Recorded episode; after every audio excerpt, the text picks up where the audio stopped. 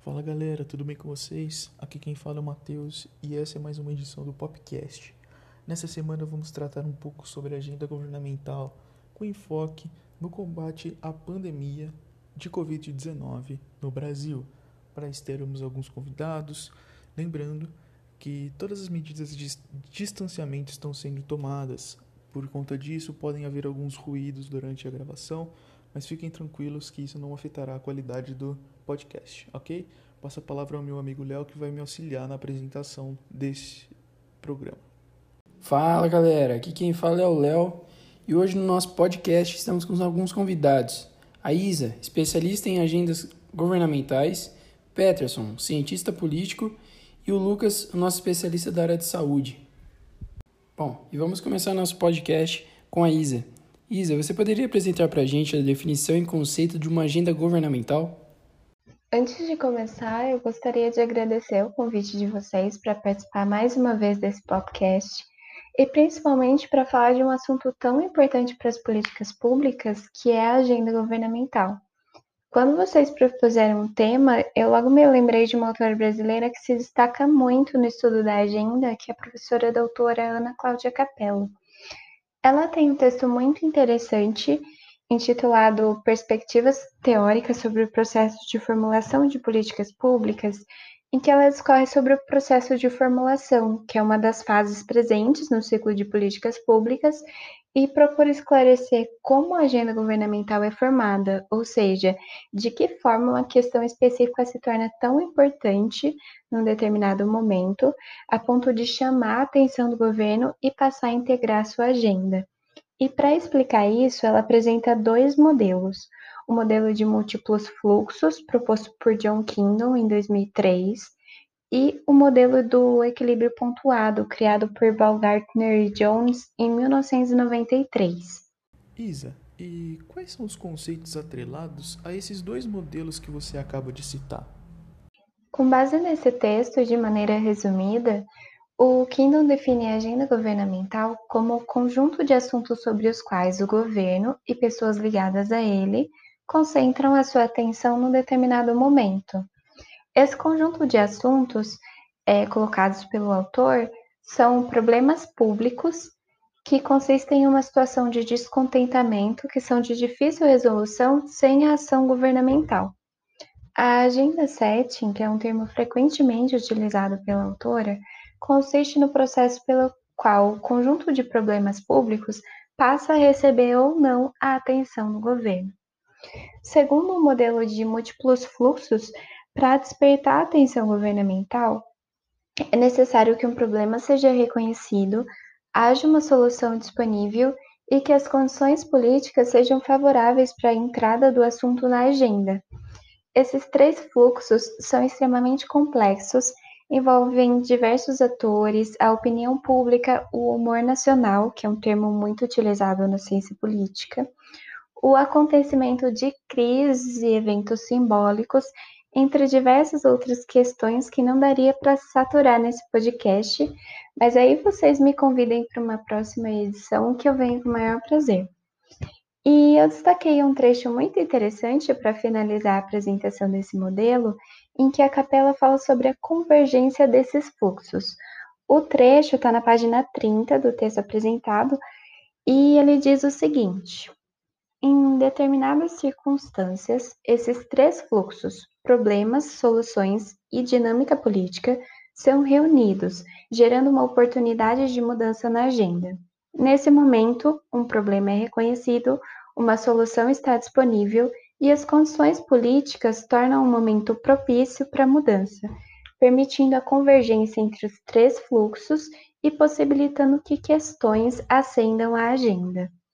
Já o modelo de Baumgartner e Jones, do equilíbrio pontuado, é um estudo que visa analisar e explicar longos períodos de estabilidade nas políticas públicas que sofrem, em determinados momentos, mudanças profundas e rápidas.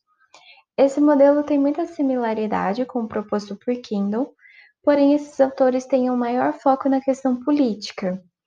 Segundo Capella, eles entendem que questões políticas e sociais não se transformam automaticamente em problemas. Para que um problema chame a atenção do governo, é preciso que uma imagem ou um consenso em torno de uma política efetue a ligação entre o problema e uma possível solução. Então, a imagem de uma política intervém fortemente nas transformações de questões em problemas. Também, em alguns momentos críticos, o equilíbrio pode ser pontuado por períodos de rápida mudança, e esses momentos têm início quando a atenção de uma questão atinge o âmbito político. Isso pode ser causado por mudanças na percepção das questões, em eventos que focalizem a atenção, ou na opinião pública, e essas novas ideias e instituições tendem a permanecer no tempo, criando um novo estado de equilíbrio no sub subsistema, que, após um período, tende a voltar à estabilidade. Com base em toda essa teoria, como que a gente poderia identificar a principal agenda governamental aplicada atualmente no Brasil? Bom, a tradução desses modelos na prática pode ser vista na agenda governamental do atual governo brasileiro. No período anterior às eleições, devido aos escândalos políticos, impeachment, alto índice de corrupção e violência, a agenda que vinha se formando no Brasil girava em torno dessas questões. Então, o Bolsonaro foi eleito justamente por conta das suas propostas nesse sentido de combate à corrupção, aumento da segurança pública, uma economia mais liberal, entre outras questões.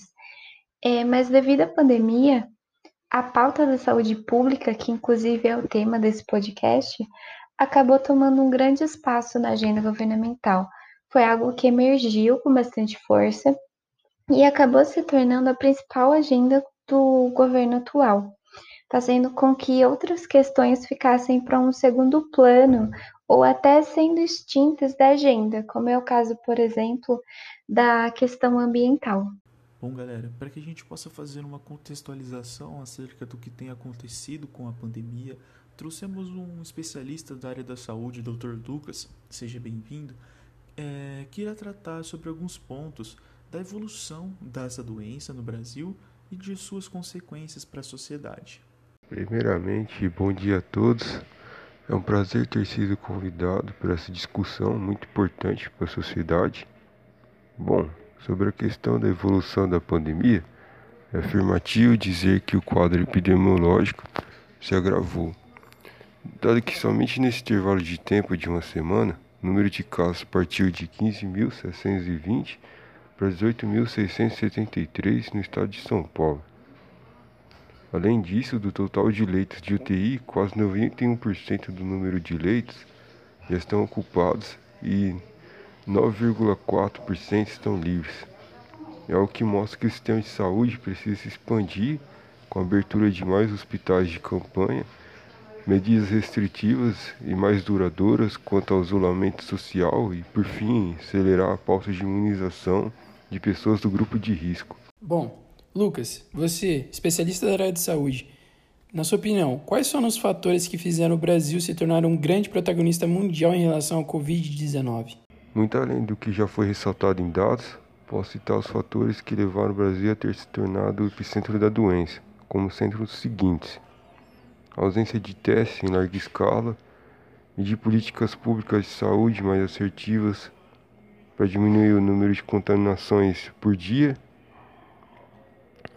desacato aos protocolos OMS sobre distanciamento social e outros mais.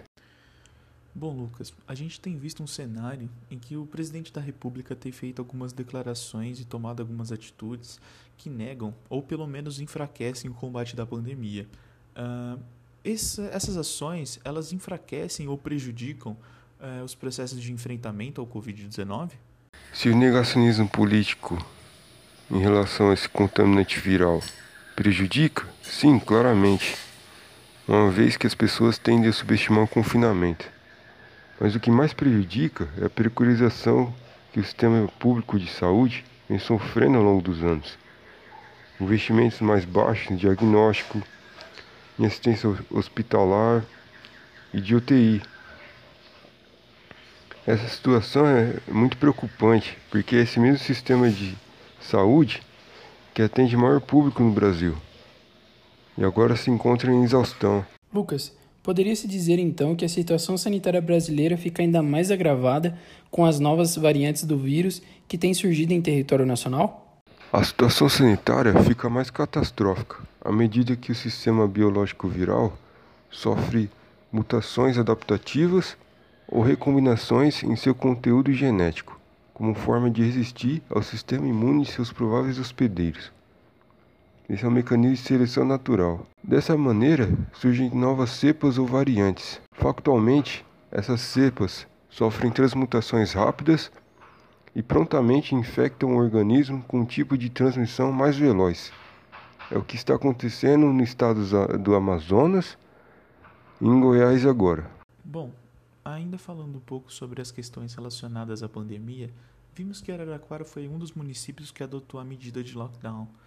Doutor, você acredita que essa foi uma decisão acertada pelo prefeito da cidade? Sim, acredito que a medida que a DIN fez de lockdown foi acertada. Os resultados podem ser vistos ao se notar que a média de transmissões acabou diminuindo em 50% e foi para 83% o número de pessoas internadas, algo que poderia ser mais eficiente se fosse complementado com a vacinação em maior número especialmente para grupos prioritários. Além disso, devia existir maior presteza de nosso governo estadual e federal, as duas instâncias, encomendar pacotes de vacina de outras farmacêuticas mundiais e prontamente medir o grau de segurança e eficácia destas vacinas através de suas agências reguladoras. Por fim, devia existir maior compra de respiradores em regiões que se tenha falta desses respiradores. Assim, deve-se possivelmente analisar se isso vai desencadear uma possível baixa da curva epidemiológica, primeiramente nos municípios, é claro. Algo que, se bem sucedido, pode levar alguns meses nas melhores condições de previsão ou até anos, alternativamente. E aí, Pet, gostaria de agradecer novamente a sua participação e já vou perguntar: você, enquanto cientista político e tendo em perspectiva toda a discussão que tivemos até agora, acredita que poderia ser feito um balanço entre questões sanitárias e econômicas no país? Primeiramente, agradeço a oportunidade de trazer novas ideias aí para o debate. Aproveito para cumprimentar a Isabela, especialista no assunto. Bom, perto do que ela comentou, já me sinto até um pouco envergonhado, confesso, porque foi muito esclarecedor. Mas vamos tentar, né? Agradeço também ao Lucas, que trouxe informações técnicas muito pertinentes um abraço especial aí ao Léo e ao Matheus pelo convite. Estou muito feliz em poder participar. Sua pergunta é muito interessante, Léo. Realmente, nós temos uma questão muito forte que, além de ser uma crise sanitária, como bem demonstrado pelo Lucas, é também uma crise política que entra para a agenda dos governos, como dito pela Isabela. É claro que, como consequência disso, a crise econômica não poderia ser diferente. Mas, como você mesmo perguntou, há um equilíbrio, ou melhor, poderia haver um equilíbrio entre esses dois grandes agentes causadores, que no caso é a saúde e a economia?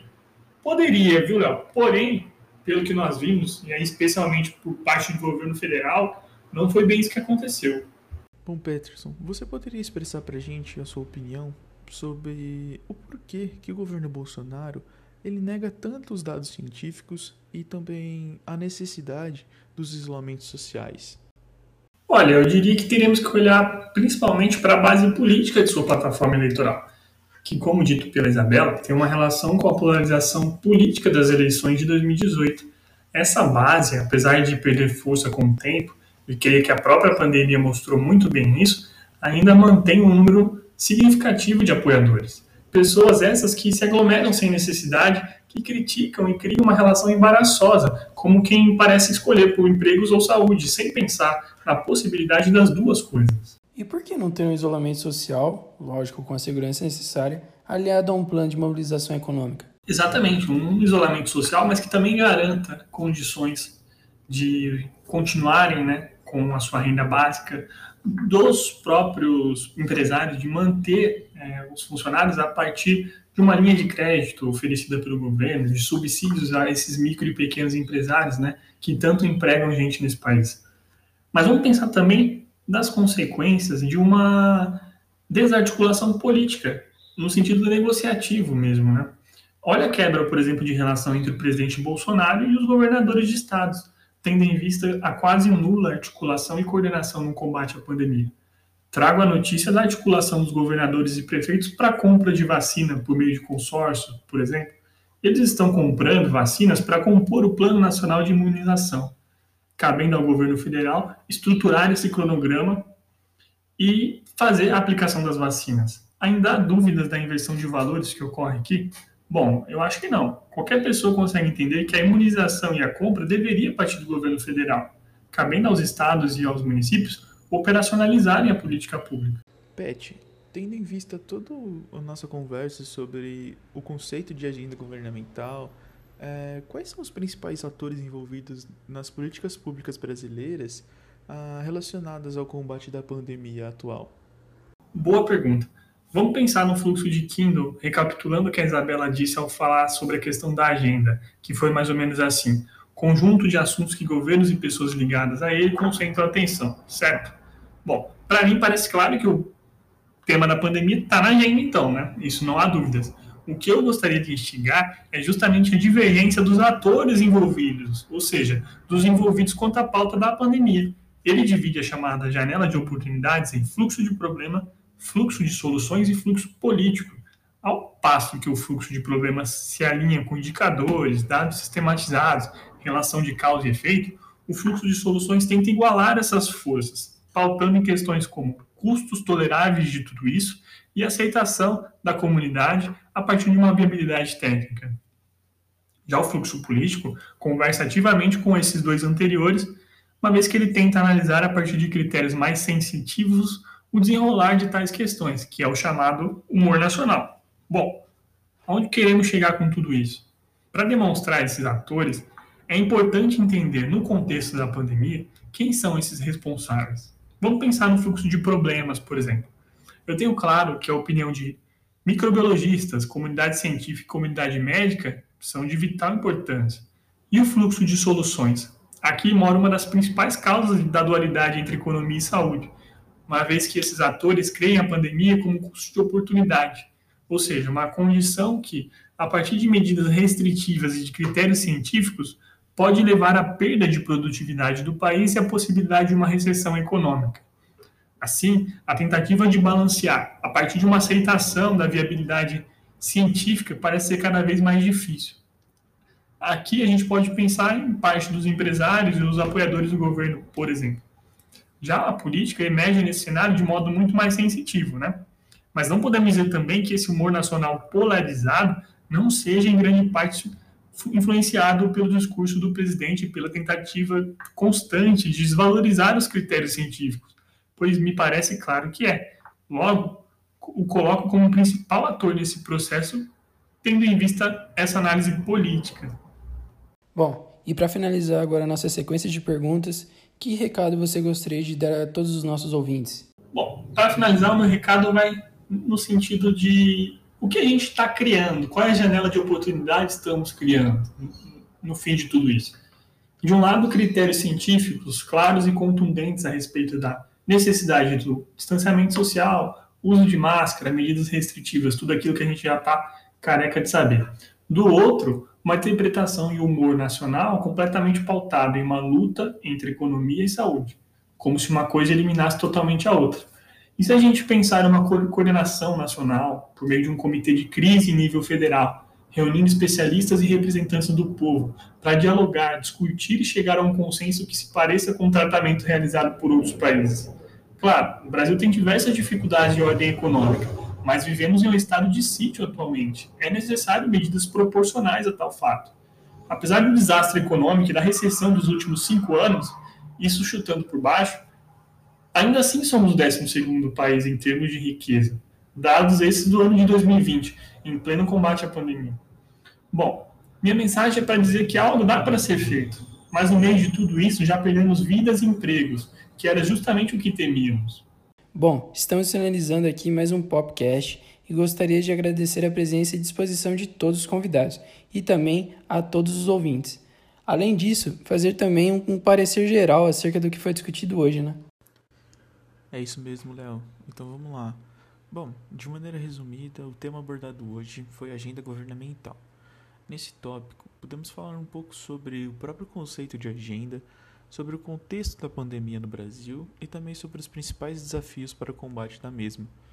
Além disso, foi possível identificar os principais avanços da política de combate ao Covid, apesar do negacionismo frequentemente praticado pelo governo federal.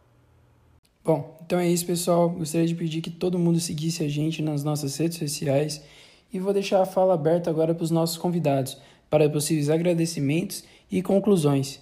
Gostaria de agradecer por mais esse convite, Léo e Matheus.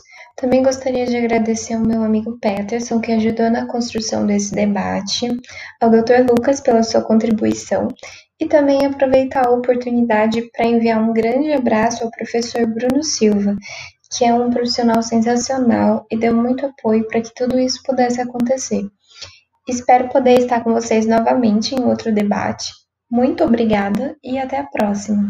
Eu só gostaria de deixar um abraço a todos, espero que todos estejam bem. Um abraço especial à companheira de fala Isabela, ao Lucas pelos esclarecimentos, aos apresentadores pelo convite e a todos os nossos ouvintes.